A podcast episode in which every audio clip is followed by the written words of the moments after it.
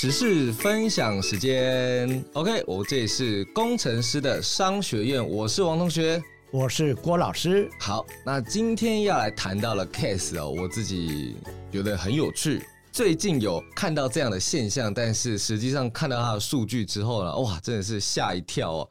那今天要谈的是所谓的宠物保健市场哦。那这里讲的是保健市场哦，不是宠物饲料或者宠物食物的市场哦。什么叫做保健市场？就是顾它的关节啊，顾它的毛发啊，宠物吃的维他命啊等等的。好，那这边先告诉大家，二零二三年有人统计啊，全球宠物保健市场的规模预计到达多少呢？给大家三秒钟时间想一下，已经来到了七十六亿。美元哦，七十多亿美元这样子哇！那老师你自己对于这个宠物市场有没有感受到？哎，就最近越来越多人就是关注到毛小孩的健康，不只是原来给它吃好哦，我现在还要让它就是活得更久，还要让它更漂亮等等的。最近台北有一个宠物展览，嗯，那个里面。不是人山人海而已，嗯、是毛小孩人，毛小孩山，毛小孩 狗山猫海，狗山猫海，答对了。嗯，所以我也可以感受到，我所接触到这个朋友们来讲的话，他们生活当中或者照片当中，嗯，呃，都会或多或少都有毛小孩的影子。对，而且现在走在路上，很多时候看那个。穿的很漂亮的妈妈，然后推着那个婴儿车，哎，结果发现里面是一只狗。的确是这样子。现在婴儿车都装狗汉堡了，都不装小孩了。那其实有从另外角度来看的话，当你有毛小孩的时候，其实代表你某一种程度的啊社会地位。对，因为你自己好了，你才能够让这个毛小孩这么好嘛。另外第二个呢，他也可能会跟你有一个接触的机会，让你比较不会想东想西，也不会那么忧郁吧。嗯。这个在西方欧美国家其实已经很注重这种保健食品的开发等等的。那这种保健的单品呢，不外乎就是关节啊、皮毛啊、肠胃保健啊、肝肾保健等等的。那我之前还有看到一些很特别的，就是还有给狗狗吃抗忧郁的，还有给狗狗吃的顾眼睛的叶黄素，还有就是像是益生菌啊等等之类的。我觉得哇，这个产品非常多元哦。那在台湾的经济研究院推估啊，那台湾的现在宠物产值其实已经超过了五百亿哦，但是在宠物保健的市场还是一个非常新的蓝海这样子。那很多的台湾的呃原本做宠物饲料的厂商啊，他就已经转向去做这个宠物保健的东西的开发哦。那这边介绍两个厂商，就是一个叫做福寿。啊，这个福寿公司呢，它原本是台湾市占率第一的厂商哦，它就是布局了宠物市场将近了四十年了。那它近几年呢，就是创立的像是博士巧思、自然礼赞、艾斯伯、葛丽丝等等的品牌啊，那就是说要抢占这一个呃饲料以及保健市场。那另外一个呢，叫做大成宠物，那这个大成宠物呢，他在二零二一年的时候，就是推出了自有品牌，叫做 Gomo Pet Food，要去做这个宠物食品跟宠物保健市场。那他投资了八亿元，在台南官田呢打造生技的新厂，然后预计就是在二零二二年的时候完成了。那他后来呢也投注了五亿呢，要在台南也是扩增另外一个新厂，就是决定说，哎，我要全面的去做这一个呃宠物保健的东西，这样子。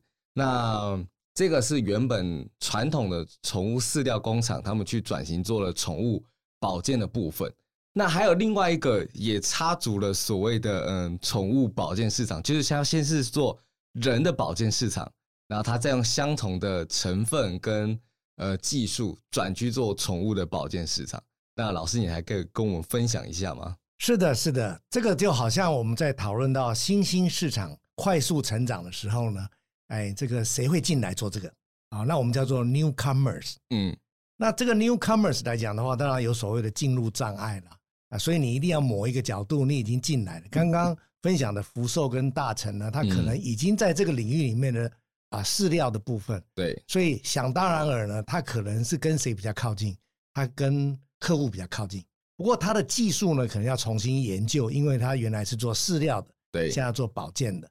好了，那我们就在想说，那那你有没有什么哪一个领域是可以更有相关联的来进去啊？那我们就在想说，但这种外部环境的改变之后产生了很多的机会的时候，当然就很多人在研究了。对，那这里面有一家是我们啊，最近大家如果你看这个各种的这个 social media 的时候，都会接到它的广告，就是三得利公司。嗯，啊，三得利的公司，那这家公司是非常悠久的的公司，大家可以 Google 一下啊。不过这家公司来讲的话呢，我想有几个点呢，我们在这个地方可以提出来，可以给大家来做一个思考。说三得利呢，它这种进入到新的这个领域的市场来讲的话呢，它是非常的聪明的哈。我们从几个角度来看，它呢是以做产品研发，在这个相关的领域，刚刚王同学有讲到很多的领域，譬如说骨头保养啊这几个领域里面，嗯，开始做了。那这家公司来讲是非常给人家感觉到是啊提供。高品质以及产品细节的公司是，所以它具有品牌的效应。那它有也产生了一个很特殊的商业模式，跟这个使用这个人的保养品的人他在一起，在台湾呢，经过这几年的这个啊开发，跟他的这个客户服务呢，嗯，已经产生很绵密的这个关系。是。那我刚刚有提到了，会养这些毛小孩的人，基本上呢，通常也是很注重保养的这些人。那他们呢，会养这些毛小孩，所以自然而然呢，他就会把他照顾到他的毛小孩。所以最近这一两年来呢，我陆陆续看到三得利推广出来的一些，他们从保健食品开始做女性的保养品开始，他最近推出男性的保养品哦，所以他扩增他的左边跟右边的这种使用度，那我们叫做所谓的每一个人会去跟他买的。每一个人的 dollar content 啊，买的这个这个使用花费的额度呢会增加啊，那这个是持续的看待他在台湾所做的一个非常成功的这种指数型的成长。嗯，那我看他最近推出来的一些这个毛小孩的一些产品，其实刚刚跟王同学这边所提到的，譬如说关节保养呐、啊，嗯，毛皮保健呐、啊，嗯，健胃整肠、酵母菌等啊，嗯，这也都是一个非常好的一个啊 coverage。嗯，那我想这是一个好的一个商业的模式的一个 case，因为这是从外部环境的改变，而不影响到公司原来的 vision 跟 mission 呢，来做一个这个 SWOT 的一个调整之后，它出现了一个策略，然后做出一个绵密的执行度。嗯，那这个来说的话呢，它是背后有一个非常明确的一个策略团队在运作。那我再多加一点补充好了，像类似这种以研发为主。工程细节为主的这个公司，这么多年下来的话呢，工程师在这样子的一个环境来讲的话，一定要具备有商业行为的思考模式。嗯，这个样子来讲，你才能够占据重要的一个位置。哦，了解了解。那其实像这种从宠物食品延伸到宠物保健啊，或是说从人类的保健，像三得利这种延伸到宠物保健的这种公司，他们。我相信，就是他们已经都有原本的原料和技术，只是重新包装而已。所以这应该就是牵涉到所谓的在既有的资源和技术底下，要做所谓的产品开发，应该是有一些微调了。嗯，这当然人体跟这个毛小孩的身体当然会有一些部分不不太一样，但基本上它的运动模式，因为它是做保健嘛，嗯，所以譬如说毛皮啦或者骨骼啦强健，我想这个基本上的这个从机能上来说，它是一样的，嗯。那像是这种产品微调或者产品开发的讨论，老师如果说这样子在一家公司里面，大部分会是怎么进行的？或是我们什么时候会需要产品开发或是产品微调？当你如果说是参加我们的公司之后，我们之前提到的产品来讲，它的研究发展有分六大类嘛，一个是完全新的，另外就是一个啊做这个价格成本的降低。啊，另外当然中间有两个，就是属于产品扩增生产线跟微调。嗯，那我们刚刚讲的微调跟扩增生产线都是属于这两个项目的。如果在生产相关的这些产品来讲，不需要更改机械设备，你知道工厂要要更改机械设备是很大的一件事情。嗯，除了设备要更动之外，除了钱之外，你要找到适当的设备。是，另外你要知道要找到适当的操作人员。跟品管人员，嗯，哇，这个好像动的已经非常大的范围了嘛。对。那如果说是不要动到机械设备，而只是里面的配方跟动，那它的生产条件做部分的这个微调来讲的话，那这是最一般来讲我们会碰到的这个状况。那这个是非常重要的，工程师呢需要具备的这个能力。那这个能力来说的话呢，啊，我们就会跟我们的这个商品部门、跟这个品质部门，以及这个最后的这个我们每家公司可能有一个这个商品总监，有没有需要去推动这个新的产品？那这个来说的话呢，你如果能够参加这样子的一个团队呢，那就是会把你工程师的角色呢向上提升了。如果你有工程师的基本的背景，而又具有很好的商务逻辑的分析能力，嗯，那我相信你很有可能会变成带领这个团队的头头。哎，老师，那想问一下，一般在一家公司里面负责产品开发的部门，还有这个产品开发在一家公司里面所占的比例，不管是他们的规模啊，或者他们的资金分布，大概都会占多少啊？哦，那要看它的工程的含量是在多少，嗯。那如果说是工程含量比例高的时候，那研发比例有时候都会来到百分之十到百分之二十，那才能够做一些研发的突破。那如果说是只是生产比例高的话，研发比例不高的话，那很有可能就是哎三到五个 percent 左右。那老师，你之前也有担任过就是产品开发的经验吗？哦，我们担任产品开发，大概。都是属于类似我刚刚所提到的，是属于做产品线的扩增，嗯，啊，或者说是我们做产品的这个改善，嗯，那这个来讲的话，对我们公司来说的话，我们的研发比例大概通常在百分之十左右，嗯，那产品开发的时候，我们要怎么样去预估说，哎，就是毕竟看你现在新开发这个产品，嗯，它可能是公司之前没有出过的，或它是一个新的市场。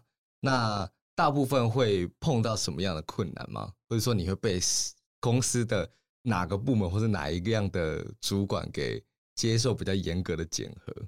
如果这这当然是要依照我们的产品开发的那六大类来来来做一个区分。六大类是哪六大类啊？老师可以再讲一次吗？再重新复习一下。对对对。好，第一大类呢，就是全世界最新的。全世界最新的。嗯、第二大类就是公司新的，但是不是全世界最新的。哦，了解了解。第三类就是做做产品线的延展。嗯。第四类呢是做产品线的改善。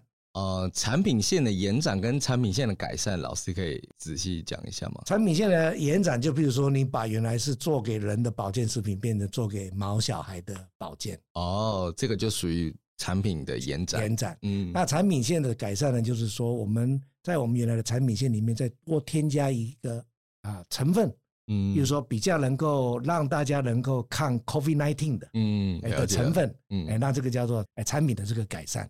第五大类就是直接降低成本，啊，降低成本，降低成降低成本也是蛮重要的一项研究发展，尤其是在制成领域上面。嗯，第六个呢是跟生产不太有关系的，这叫做第二春计划，就是把原来卖在 A 市场的部分卖到一个新的 B 市场。哦，那我重新复习一遍，第一个是全球最新的技术，那就是你们会独大嘛，然后第二个就是。